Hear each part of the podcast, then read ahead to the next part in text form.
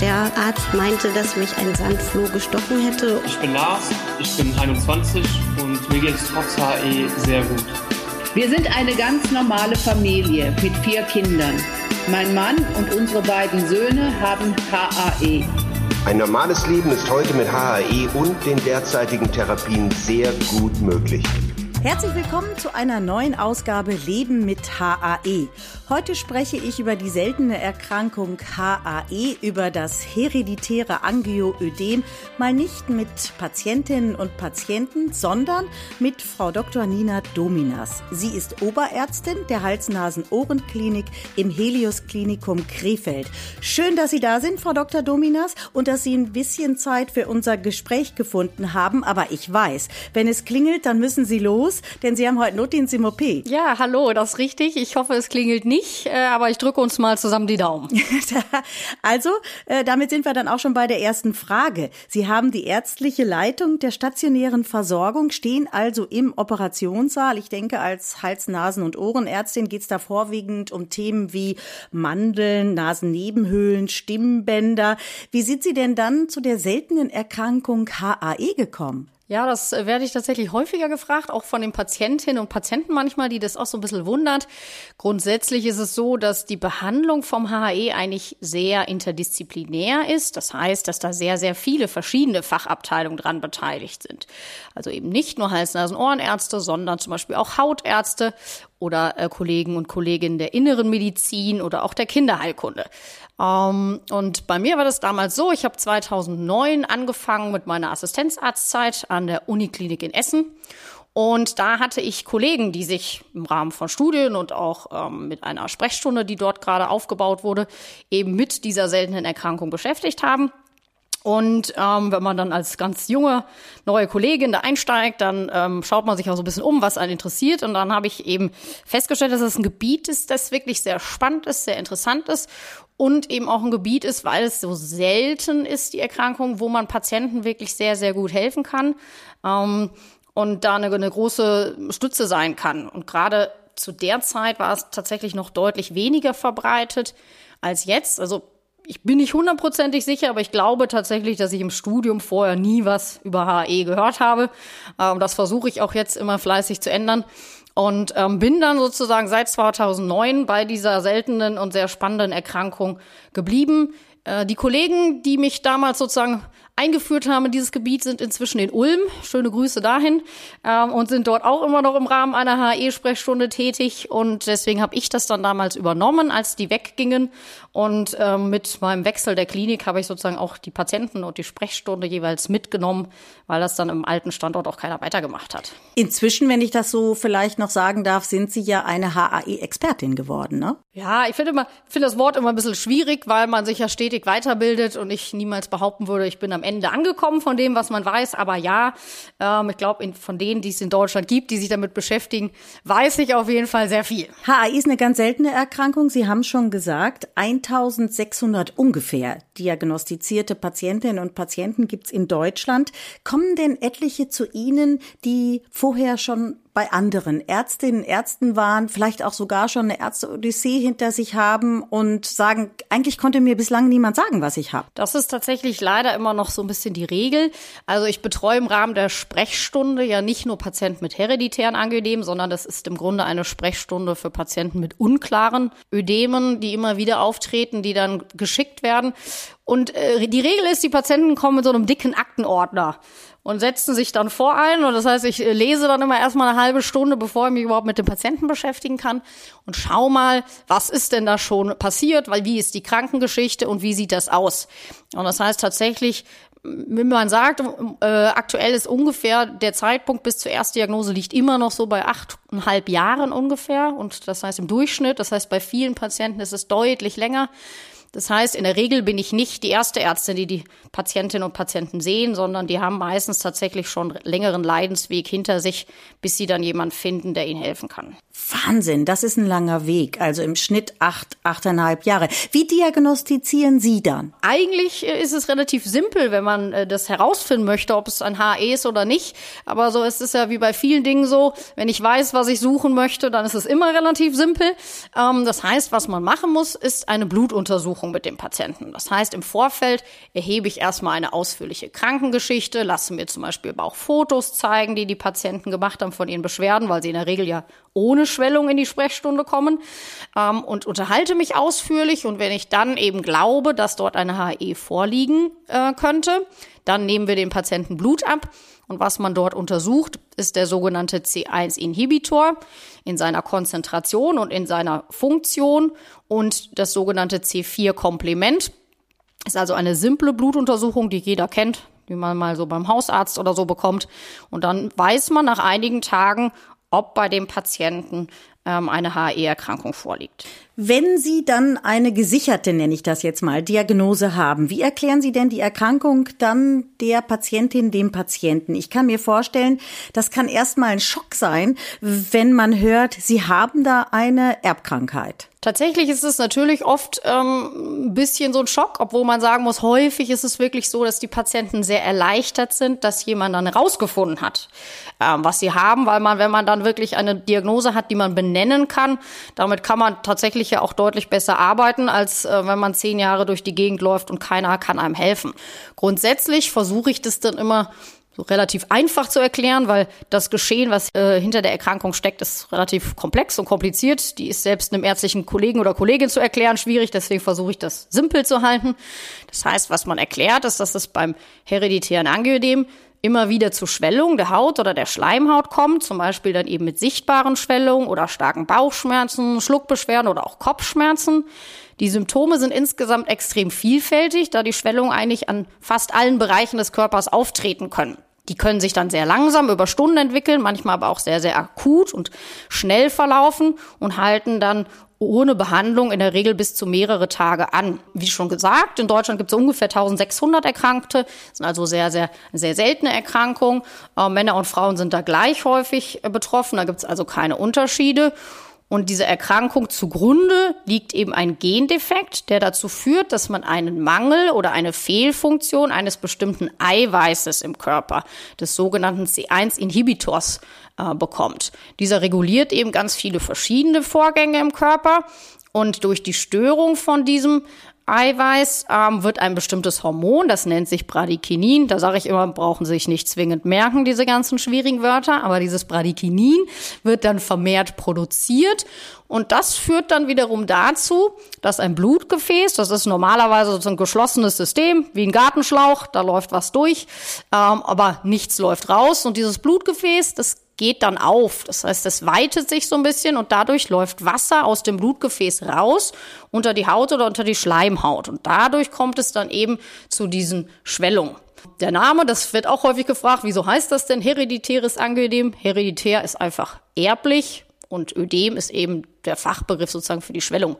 Ähm, kommt aus dem Englischen, deswegen heißt HAE, äh, weil es da Hereditary Angioedema heißt. Äh, jetzt verwundert man sich auch oft, wo das E herkommt. Das liegt einfach an der englischen Übersetzung. Ähm, die meisten Beschwerden treten eigentlich schon im Kindesalter auf. Das heißt, ähm, das sind häufig schon so im, im Kindergartenalter oder Schulkindalter, dass die ersten Beschwerden kommen. Das ist dann häufig gekennzeichnet eigentlich durch wiederkehrend starke Bauchschmerzen ähm, oder eben Schwellung der Haut, die in der Regel ohne Rötung auftreten. Die jucken auch nicht und es ist kein Ausschlag äh, zu sehen. Das ist so eine wichtige Unterscheidung zu anderen Erkrankungen. Ähm, es gibt oftmals, aber nicht bei allen Patientinnen und Patienten, sogenannte Vorläufersymptome, solche Prodromi. Das kann sein, dass es kribbelt oder dass ich ein Spannungsgefühl irgendwo am Körper ähm, entwickle oder auch zum Beispiel Stimmungsschwankungen. Und danach kommt dann erst die eigentliche Attacke. Das heißt, das ist auch was, wo Patienten darauf achten können. Die Attacken können dann entweder ganz spontan auftreten, ohne dass man einen erkenntlichen Grund sieht, oder aber auch ausgelöst durch verschiedene Triggerfaktoren wie Stress, Operationen, Verletzungen, Infektion oder auch bestimmte Medikamente. Sie haben gesagt, Frau Dr. Dominas, es ist eine Erbkrankheit. Wenn Sie jetzt mit einem HAE-Patienten, Patientin sprechen, gehen Sie dann sozusagen den Gesundheitsstammbaum durch? Das machen wir tatsächlich. Das heißt, wir fragen dann die Patienten und Patientin, ob es in der Familie denn ähnliche Symptome gibt. Das heißt, deshalb, wenn wir die Patientinnen und Patienten kennenlernen, fragen wir die sogenannte Familienanamnese ab. Grundsätzlich ist es so, dass auch ein schwieriges Wort, es handelt sich um eine autosomal dominante äh, vererbte Erkrankung. Das bedeutet eigentlich, dass man eine 50-prozentige Chance hat, das zu vererben. Das gilt dann für jedes Kind auch, was man bekommt. Das ist immer eine 50-50 Chance, erbt das Kind es oder nicht. Was man wissen muss, ist, dass bei etwa einem Viertel aller Patientinnen und Patienten es zu einer sogenannten Spontanmutation kommt. Das heißt, die haben das nicht vererbt bekommen, sondern die sind der Erstträger dieser Erkrankung. Das heißt, es kann durchaus auch sein, wenn man sich mit denen unterhält, dass sie sagen, nee, bei mir in der Familie hat es das noch nie gegeben. Das ist also durchaus möglich. Aber wir fragen immer die direkten Verwandten ab, sprich Kinder, Geschwister, Eltern, Großeltern. Das wird dann auch entsprechend erfasst. Und wenn es sich um eine Erstdiagnose handelt, wird danach auch ganz klar empfohlen, dass man die entsprechenden Verwandte danach auch testet, weil die das eben entsprechend dann auch haben könnten. Jetzt haben wir viel über die Erkrankung selbst gehört, über HAE. Welche Therapiemöglichkeiten stehen denn heute zur Verfügung? Grundsätzlich muss man sagen, dass wir in Deutschland wirklich in einer sehr glücklichen Lage sind, dass uns inzwischen extrem viele Medikamente zur Verfügung stehen, so dass wir im Grunde wirklich jeder Patientin und jedem Patienten einen ganz individuellen Therapieplan zur Verfügung stellen können. Und in dem Zusammenhang ist es natürlich auch wichtig, die, die vielleicht jetzt zuhören und sagen, jetzt erkenne ich mich da irgendwo wieder. Ich bin auch schon häufig irgendwo gewesen und bin immer noch nicht diagnostiziert. Da ist es ja auch wichtig, das frühzeitig zu erkennen, damit auch frühzeitig therapiert werden kann. Welche Therapieform wird denn in Deutschland hauptsächlich verordnet? Ganz grob unterscheidet man eigentlich in eine sogenannte Akuttherapie, eine Kurzzeitprophylaxe und eine Langzeitprophylaxe. Die Akuttherapie heißt, wenn ich merke, dass ich eine Schwellung bekomme, also die äh, erwähnten Prodromalzeichen zum Beispiel reichen da schon aus, wenn ich die entwickle und ich merke, ich bekomme eine Schwellung oder ich sehe eben entsprechend eine Schwellung oder merke, dass ich Bauchschmerzen bekomme, dann führe ich eine Behandlung durch. Da stehen aktuell zwei verschiedene Substanzklassen zur Verfügung, mit denen man behandeln kann. Das eine ist, dass man diesen C1-Inhibitor, der einem fehlt oder der nicht funktioniert, dass man den ersetzt ähm, über die Vene dass man das Medikament eben über die Vene spritzt oder man kann einen sogenannten Bradykinin B2 Rezeptorantagonisten ähm, sich in den Bauch spritzen. Das ist eine sogenannte Subkutan-Applikation, ähm, dass sich die Patienten dann verabreichen können. Wichtig ist immer, je schneller ich behandle, desto besser. Das ist also was, was die Patienten lernen und was sie auch beherzigen sollten. Je schneller ich die entstehende Attacke behandle, umso weniger breitet die sich aus, umso weniger Beschwerden hat man. Sagen Sie mir noch mal was bitte und unseren Zuhörerinnen und Zuhörern zu den Therapiezielen. Also Wahrscheinlich besprechen Sie die mit Ihren Patienten und äh, welche Therapieziele verfolgen Sie und welche Therapieform verordnen Sie denn hauptsächlich? Grundsätzlich ist immer wichtig, dass man einen sehr individuellen Therapieplan zusammen mit den Patientinnen und den Patienten erstellt weil jeder Patient ist ja sehr individuell und hat auch unterschiedliche Lebenssituationen, unterschiedliche Dinge, die für ihn wichtig sind. Das heißt, man setzt sich wirklich in Ruhe hin und bespricht genau, was ist für den einzelnen Patienten ähm, wichtig. Und grundsätzlich kann man sagen, ähm, früher war es vielleicht noch so, dass der Fokus viel darauf gelegt wurde, wie ist die, die Höhe der Attackenfrequenz? Also wie oft hat jemand eine Attacke? Und zum Beispiel auch hat er lebensbedrohliche Attacken im Bereich des Kehlkopfes. Das war früher deutlich entscheidender. Das ist heute immer noch entscheidend. Also auch für den Patienten ist die Rate der Attacken sehr entscheidend. Aber das, was immer mehr an Bedeutung glücklicherweise gewonnen hat, ist die Lebensqualität. Das heißt, das, was ich den Patientinnen und Patienten ermöglichen möchte, ist im Grunde ein normales Leben. Normal ist auch mal so ein Begriff, den ich eigentlich nicht so gerne mag, weil was ist schon normal und wer definiert das? Aber im Grunde also ein Leben so, als wären sie nicht krank. Ähm, das ist das Ziel. Das heißt, dass die Lebensqualität maximal hoch ist, dass es keine Einschränkungen im alltäglichen Leben gibt und dass man im Grunde die Krankheit so ein bisschen vergessen kann. Und was wichtig ist, ist, dass viele Patientinnen und Patienten berichten im Grunde, dass sie das Gefühl haben, die Krankheit beherrscht ihr Leben. Und das, was ich erreichen möchte, ist, dass die Patientinnen und Patienten die Kontrolle über die Krankheit zurückgewinnen, dass sie jederzeit einschätzen können, wie verhält sich das. Und wenn ich eine Attacke bekomme, dass sie in der Lage sind, jederzeit zu behandeln und dass also die Angst auch vor diesem jederzeit lebensbedrohlichen und auch unerwartet auftretenden Attacken zurückgeht und die Lebensqualität eben deutlich hochgeht. Also wenn ich das so heraushöre, korrigieren Sie mich bitte, Frau Dr. Dominas, ist ja dann eigentlich die Therapieform Prophylaxe häufig die richtige. Das ist richtig, ähm, weil eben man damit tatsächlich einen sehr hohen ähm, Prozentsatz an Patientinnen und Patienten auch komplett attackenfrei bekommt. Das heißt, die haben gar keine Beschwerden mehr. Und das muss man sagen, sind wirklich sehr, sehr schöne Momente auch, wenn man Patientinnen und Patienten da in der Sprechstunde sitzen hat, die im Zweifel jede Woche oder mehrfach die Woche Attacken haben und man stellt die Therapie um und äh, die berichten dann bereits nach zwei Monaten, dass sie gar nichts mehr haben und die sind wirklich sehr, sehr glücklich und äh, sehr dankbar und das ist das, da macht der Beruf auch wirklich Spaß. Das wollte ich auch gerade fragen. Wann ist denn der richtige Zeitpunkt für einen Therapiewechsel? Grundsätzlich sage ich immer, der, der Zeitpunkt ist immer gut, das zu wechseln. Ähm, also klar, man wechselt jetzt nicht alle zwei Monate wieder eine Therapie und macht da so ein bisschen Therapie-Hopping, aber Grundsätzlich, ähm, also alle Patienten kommen alle sechs bis zwölf Monate Minimum in die Sprechstunde. Dann wird die Therapie überprüft. Das macht man auch relativ standardisiert mit Fragebögen. Aber man unterhält sich natürlich auch einfach viel und guckt, wie geht's denn dem Patienten. Und das ist immer eine gute Gelegenheit, auch nochmal darüber zu reden. Ah, wäre denn nicht eine Langzeitprophylaxe vielleicht die bessere Lösung? Ähm, sonst melden die Patienten sich oft auch von selber, wenn sie irgendwie Veränderungen merken, dass sie mehr Attacken haben oder dass irgendwie ähm, sie nicht gut zurecht sind, dass sie da eine Änderung wünschen oder dass auch wenn neue Medikamente auf den Markt kommen, da melden die sich oft ganz schnell, bevor ich mich bei denen melden konnte, dass sie da eine Umstellung wünschen. Grundsätzlich ist aber die Umstellung immer dann möglich und sinnvoll, wenn ich unzufrieden bin mit meiner Erkrankung und meiner Lebensqualität. Frau Dr. Dominas, ich habe ja im Laufe der Podcast-Serie hier schon etliche Patientinnen und Patienten kennengelernt. Die Lebensgeschichten haben mich zum Teil wirklich sehr berührt. Wie ist das denn bei Ihnen? Gibt es Patientengeschichten, die Sie sozusagen auch besonders in Erinnerung haben, die Sie, ja, die Sie auch besonders berührt haben? Also grundsätzlich, ich kenne tatsächlich jeden meiner Patientinnen und Patienten und weiß auch im Grunde immer, was da so gerade passiert und ähm, bin da auch immer sehr interessiert und ähm, so, dass ich eigentlich immer denke, dass jede von diesen Geschichten sehr, sehr individuell ist und oft sehr schön ist.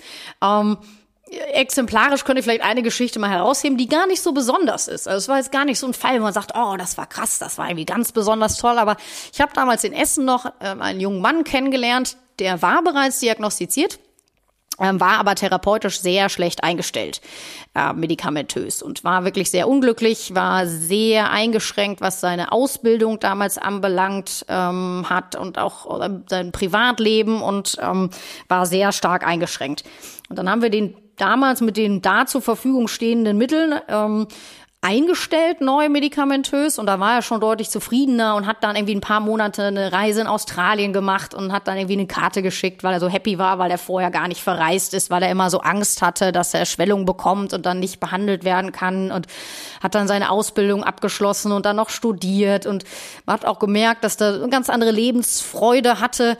Und als dann jetzt die neuen Medikamente für die Langzeitprophylaxe auf den Markt kamen, weil er hatte durchaus unter der damaligen auch Langzeitprophylaxe, aber immer wieder noch Schwellungen, ähm, habe ich den dann jetzt zuletzt nochmal umgestellt auf eins der äh, neuen Präparate und ähm, seitdem ist der komplett attackenfrei und ähm, ist natürlich noch glücklicher als vorher und ähm, hat geheiratet und äh, kriegt jetzt ein Baby und ähm, das ist mich auch oft so was, ah, dass die Patienten und Patientinnen manchmal Angst haben, ah, was ist das, wenn ich das vererbe und wie ist das dann für mein Kind und das ist dann schön zu sehen, dass er sagt, er hat auch keine Angst für, für sein Kind später jetzt. Ähm, dass er sagt, ja, dass die Behandlung ja so gut ist, dass er im Grunde darauf vertraut, dass selbst wenn eben ähm, demnächst sein Kind das geerbt bekommen haben sollte, dass das dann trotzdem so gut behandelbar ist, dass er sich da keine Sorgen macht. Natürlich bei Ihnen kann ich mir vorstellen, ich könnte mir durchaus vorstellen, äh, so positiv wie dieser Sie das erzählen, dass da gefragt wird, na, dürfen wir vielleicht da mal anklopfen und äh, Sie werden Patentante? Ich hoffe nicht, dass wir Ihnen jetzt auf eine Idee bringen. Ja, stimmt. Äh, es sind nämlich gerade mehrere meiner Patienten und Patientinnen schwanger, beziehungsweise die, die äh, dazugehörigen Partnerinnen. Das sind hauptsächlich tatsächlich Männer, wo es die Partnerin sind. Vielleicht kann ich da noch ein Patenkind abgraben, sozusagen. Mal schauen. Bisher gab es die Anfrage nicht, aber mal schauen. Aber das ist doch, ist das nicht ein tolles Gefühl? Sagt man da nicht als Medizinerin, Mensch, wenn man abends nach Hause geht, klasse, doch, ne? Doch, total. Also das ist wirklich ein Bereich, wo man ähm, wirklich sehen kann, dass man sehr, sehr äh, tollen Einfluss hat, dass es dem Patienten wirklich besser geht und ähm, da wirklich äh, gut helfen kann. Jetzt gibt's ja vielleicht auch die andere Seite, dass es mal ähm, vielleicht etwas schwierigere Fälle gibt. Tauschen Sie sich da auch mit anderen HAE-Expertinnen, Experten aus? Ja, das ist vielleicht da manchmal sogar von Vorteil, dass sozusagen die, die Szene ja doch etwas überschaubar ist. Das heißt, auch da kennen wir uns untereinander ja im Grunde. Ähm, Gerade mit meinen ehemaligen äh, direkten Kollegen von früher habe ich natürlich noch sehr guten Kontakt. Das heißt, das ist wirklich gut und hilfreich und auch sinnvoll, dass man sich da austauschen kann und das auch macht, wenn man wirklich mal einen Fall hat, wo man sagt, Mensch, ich komme da nicht so richtig weiter, ähm, weil es irgendwie nicht so richtig klappt, dass man sich noch mal irgendwie vielleicht einen Tipp oder einen Rat holen kann. Ähm, und das ist wirklich sehr, sehr gut. Ähm, wir tauschen uns auch häufig so aus zu den ersten Erfahrungen dann wirklich in der klinischen Anwendung und so. Das ist ähm, wirklich sehr schön zu sehen. Das Telefon, das rote der Hals-Nasen-Ohrenklinik hat nicht geklingelt. Da haben wir ganz schön Glück gehabt. Nee, ja. Glück gehabt. ganz, ganz herzlichen Dank für das Gespräch. Das war sehr informativ, sehr positiv, hat viel Freude gemacht. Ich darf wie immer nochmal zum Schluss auf die Website hinweisen, lebenmithae.de. Ähm, da gibt's auch noch mehr Informationen. Ja, und dann wünsche ich Ihnen jetzt noch viel Glück, dass das Telefon heute nicht so häufig klingelt. Ja, vielen Dank, das hoffe ich auch, ähm, dass die Nacht ruhig wird. Und äh, vielen Dank fürs Gespräch, hat mir wirklich Freude gemacht. Und ähm, ich hoffe vielleicht auch, dass der eine oder andere, der das dann hört, ähm, sich entweder wiederfindet oder auch vielleicht dem dann geholfen werden kann, weil er denkt, Mensch, vielleicht ist es ja das. Und ähm, ich weiß, dass auf der Homepage ja da auch ähm, nicht nur meine, sondern auch die Adressen der Kolleginnen und Kollegen stehen, die sich da schwerpunktmäßig äh, mit befassen, so dass man sich vielleicht dann dorthin irgendwo wenden kann, wenn man das Gefühl hat, dass man vielleicht an einem HE leidet. Danke, Frau Dr. Dominas. Danke.